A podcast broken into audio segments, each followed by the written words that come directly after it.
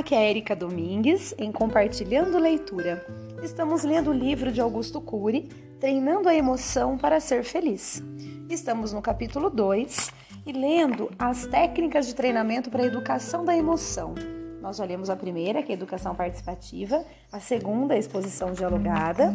No último áudio, nós lemos a terceira, que é contador de histórias, a quarta, que é reconstruir o rosto do conhecimento e a quinta, elogiar e resgatar a autoestima dos alunos.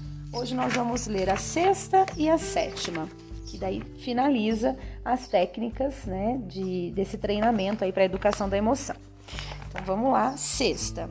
Cruzar o mundo dos professores com o dos alunos. Primeiro ponto. Fico impressionado em detectar três mundos na educação clássica: o mundo dos alunos, o mundo dos professores e o mundo da instituição escolar. Não é possível educar a emoção se os mundos não se fundirem. Segundo ponto, os professores devem cruzar suas histórias com as dos alunos. Eles não devem ter medo de falar de si, de suas experiências, de suas dificuldades, de suas metas, de seus sonhos, bem como de deixar os alunos falarem sobre suas histórias de vida. Outro ponto. Seria muito bom se os professores contassem suas experiências reais de vida quando transmitissem temas transversais, tais como educação para a paz, educação para o consumo, educação da emoção, gerenciamento dos pensamentos. Outro ponto. Lembro-me de uma história infeliz contada por uma coordenadora pedagógica.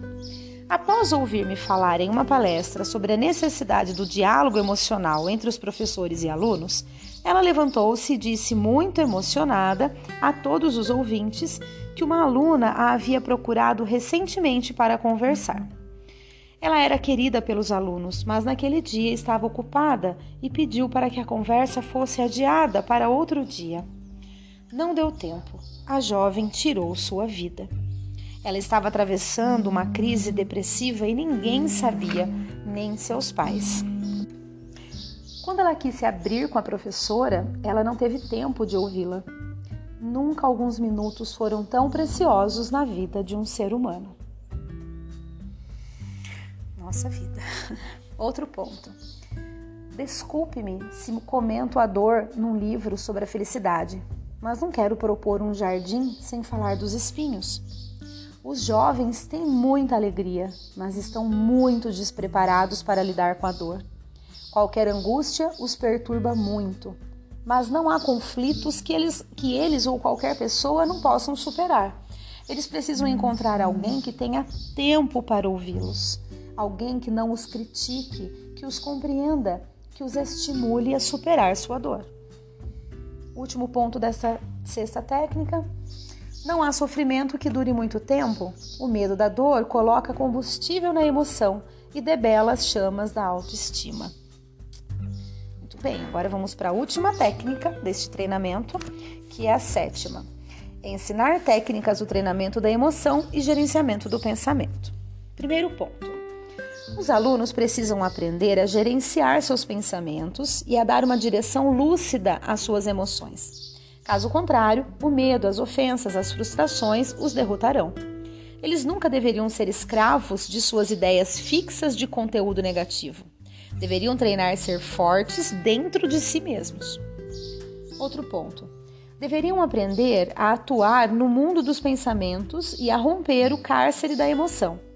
Não deveriam fazer de uma pequena rejeição um monstro, nem de necessidades não atendidas um canteiro de infelicidade.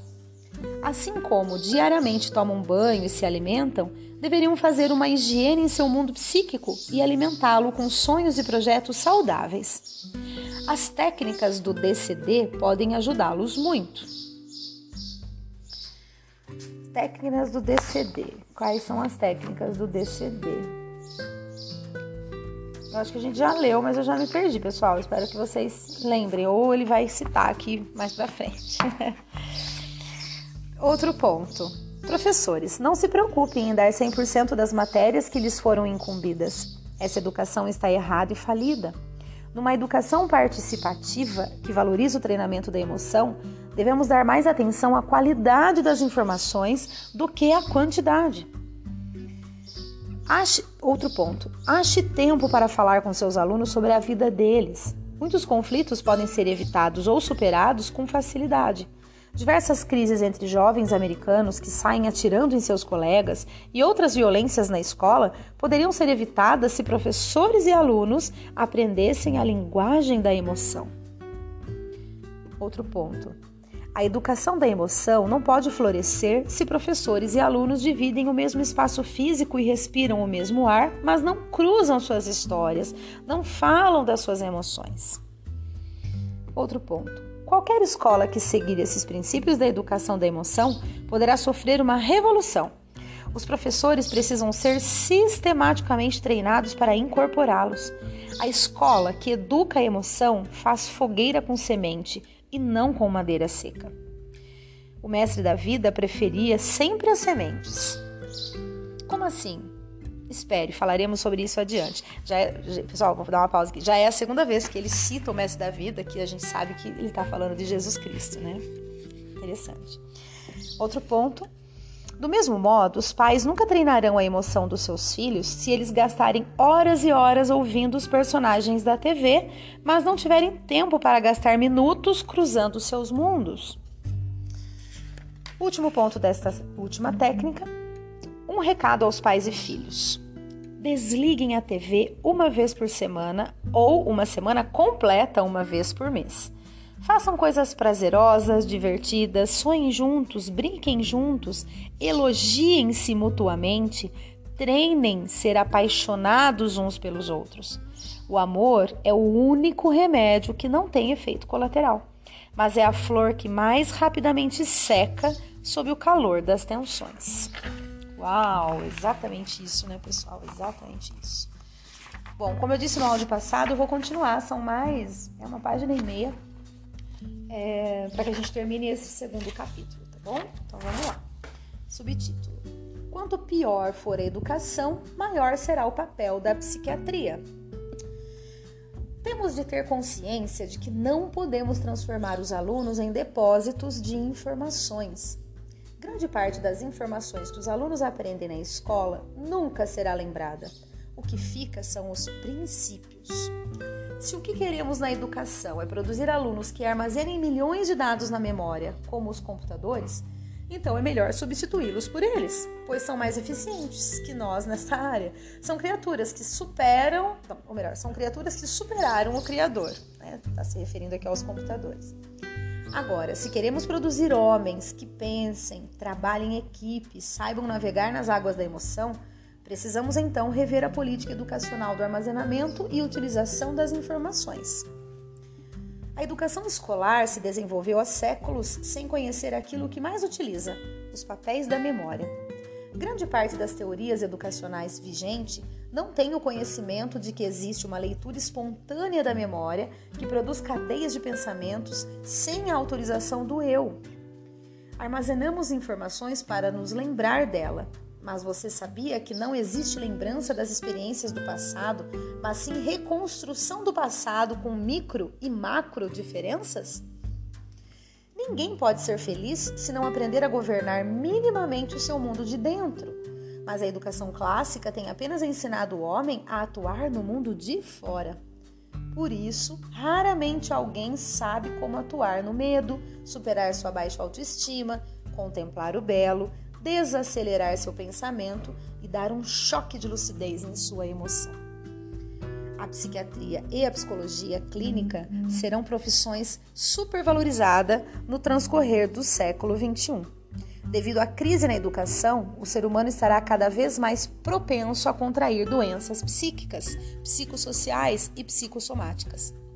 Quanto, uma, quanto pior for a qualidade da educação, maiores serão os papéis da psiquiatria e da psicologia clínica na sociedade. No passado, os pais eram autoritários. Hoje, os filhos são ditadores. Os filhos também não têm culpa por tais comportamentos. Eles são vítimas do mundo alucinante em que estamos vivendo. Onde está a solução? Não há solução mágica, a não ser que fôssemos morar na floresta amazônica e cortássemos qualquer contato com o mundo moderno, o que é impraticável. Lembre-se de que alguns, de que alguns quiseram cultivar a felicidade em um laboratório Isolaram-se do mundo e dos problemas da vida. Mas a felicidade enviou um claro recado, dizendo que ela apreciava o cheiro de gente e crescia no meio das dificuldades. É no deserto dessa sociedade alucinante que nós devemos encontrar o oásis.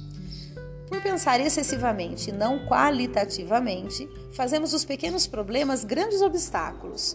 Devemos treinar pensar multifocalmente e usar nossas dificuldades como desafios precisamos desenvolver as funções mais importantes da inteligência. No livro Inteligência Multifocal, enumerei 50 delas, mas aqui gostaria de destacar apenas 10. Elas enriquecem a vida, previnem a síndrome SPA, que é a síndrome do, do, pensamento acelerado, e nos conduzem a navegar com sabedoria nas águas da emoção. Então vamos lá. 10 funções da inteligência multifocal resultantes do treinamento da emoção e da arte de pensar. Primeira, a arte de amar a vida e tudo que a promove. Segunda, a arte de contemplar o belo. Terceira, a arte da serenidade, pensar antes de reagir. Quarta, a arte de expor e não impor as ideias. Quinta, a arte da solidariedade. Sexta, a arte de gerenciar os pensamentos dentro e fora dos focos de tensão. Sétima, colocar-se no lugar dos outros. Oitava, ter espírito empreendedor. Nona, trabalhar perdas e frustrações. E décima, trabalhar em equipe. Então, essas são as 10 é, funções da inteligência multifocal. Muito bem. Se você tem cinco dessas características bem trabalhadas em sua personalidade, sua maturidade emocional está bem acima da média.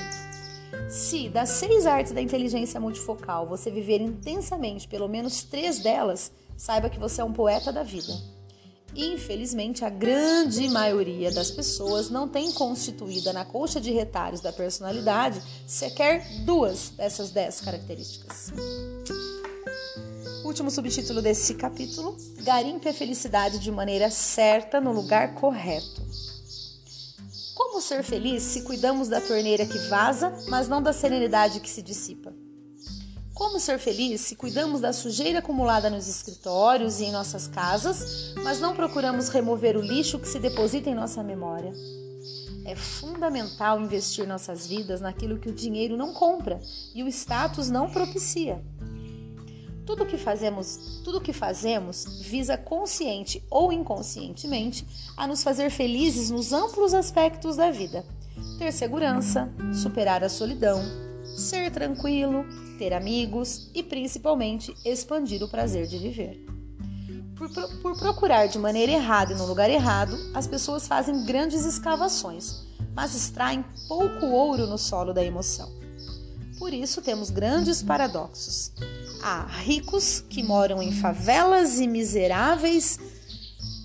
Desculpa. Há ricos que moram em favelas e miseráveis que moram em palácios. Há pessoas tristes que estão estampadas nas colunas sociais e pessoas alegres que nunca saíram do anonimato. Os que tiveram sucesso garimparam a felicidade no lugar certo e da maneira correta. A felicidade não se deixa vender por dinheiro, não se permite seduzir pela alma, nem aceita ser subjugada pelo poder. Se quisermos encontrá-la, precisamos procurá-la nos recônditos anônimos do espírito humano, nas avenidas ocultas da emoção. Uau! Com isso nós terminamos o segundo capítulo, pessoal. Espero que vocês tenham aí excelentes reflexões a partir de tudo que lemos. Um grandíssimo abraço a todos e até o próximo áudio.